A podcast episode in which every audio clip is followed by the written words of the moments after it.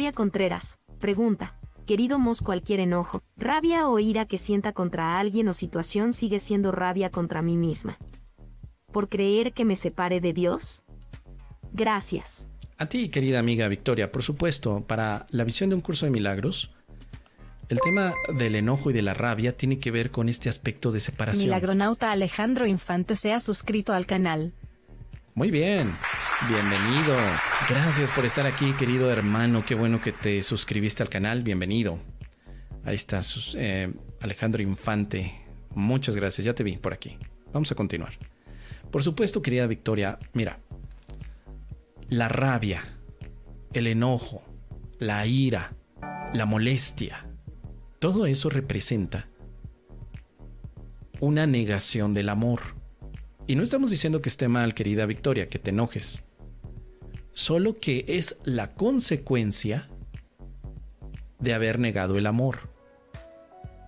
Y no importa para dónde apuntes. Es decir, no amé a mi vecino, no me amé a mí o no, me o no amé a Dios.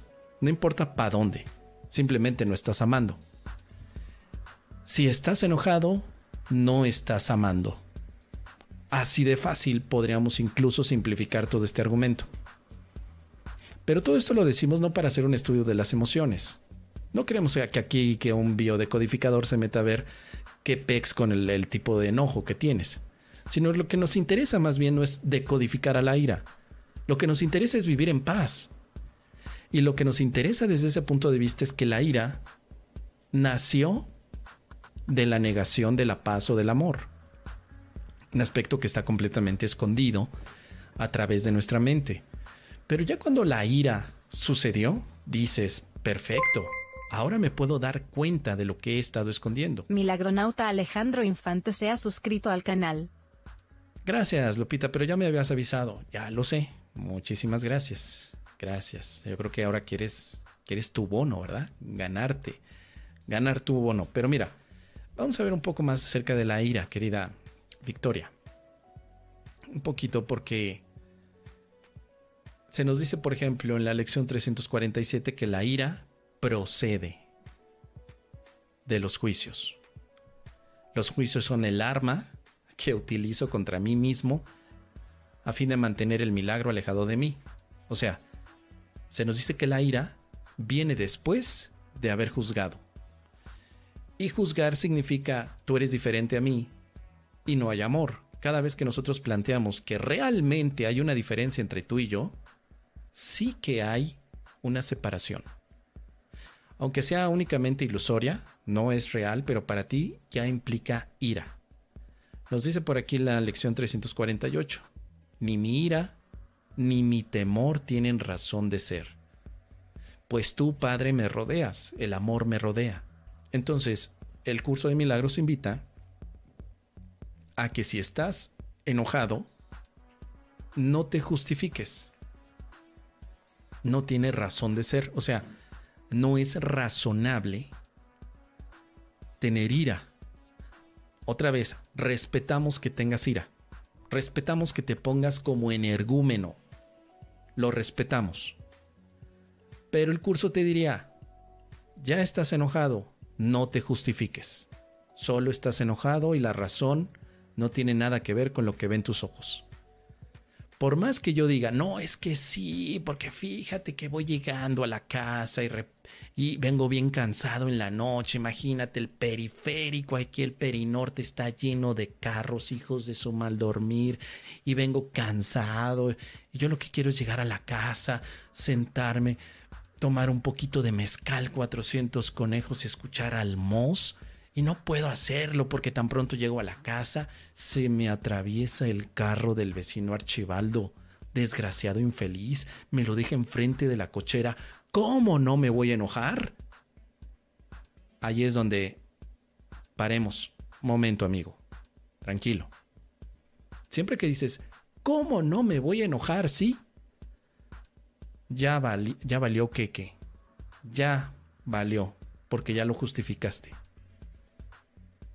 ¿Cómo no me voy a enojar si? Frases típicas del ego. Siempre. ¿Cómo no me voy a enojar si este país está lleno de bendiciones y mira nada más al tarado del presidente que... No justifiques. ¿Cómo no me voy a enojar si mira nada más lo que me hizo mi perrito el Firulais? Ve nada más, ya lo regañé y otra vez hace sus gracias allí, me está dejando sus paquetitos y regalos en la sala. ¿Cómo no me voy a enojar si allí estás viviendo una consecuencia de haber hecho un juicio previo que te negaba del amor a ti y a los demás? Por eso el curso de milagros se va acercando poco a poco a esta expresión. Te va diciendo que la proyección implica ira, la ira fomenta agresión y la agresión fomenta el miedo. O sea, es como una cadenita. Primeramente proyectaste porque juzgaste algo. Y al proyectar siempre te vas a enojar. Entonces estoy enojada porque proyecté algo que no está allí. Por ejemplo, estoy proyectando a un vecino que para mí es un enemigo, pero en realidad el único aspecto de enojo es que hay un carro frente a mi cochera y que tranquilamente podría bajarme y decir, oiga vecino, ¿puede mover su carro? ¿O pasó algo? ¿Hay algo en lo que le pueda ayudar?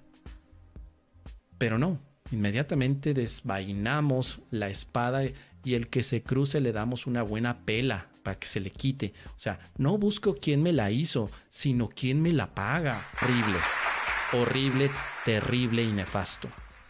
Entonces, por eso tenemos que considerar que para el curso de milagros, la ira entraña la proyección de la separación, como mira, como dice el, capítulo número 6. La ira siempre entraña la proyección de la separación, lo cual tenemos que aceptar en última instancia como nuestra propia responsabilidad, en vez de culpar a otros por ellos. Entonces, ¿voy a culpar a Archibaldo de que me puso el carro enfrente de mí, que por eso estoy enojado? No, señor, usted ya viene enojado, ya viene enojado.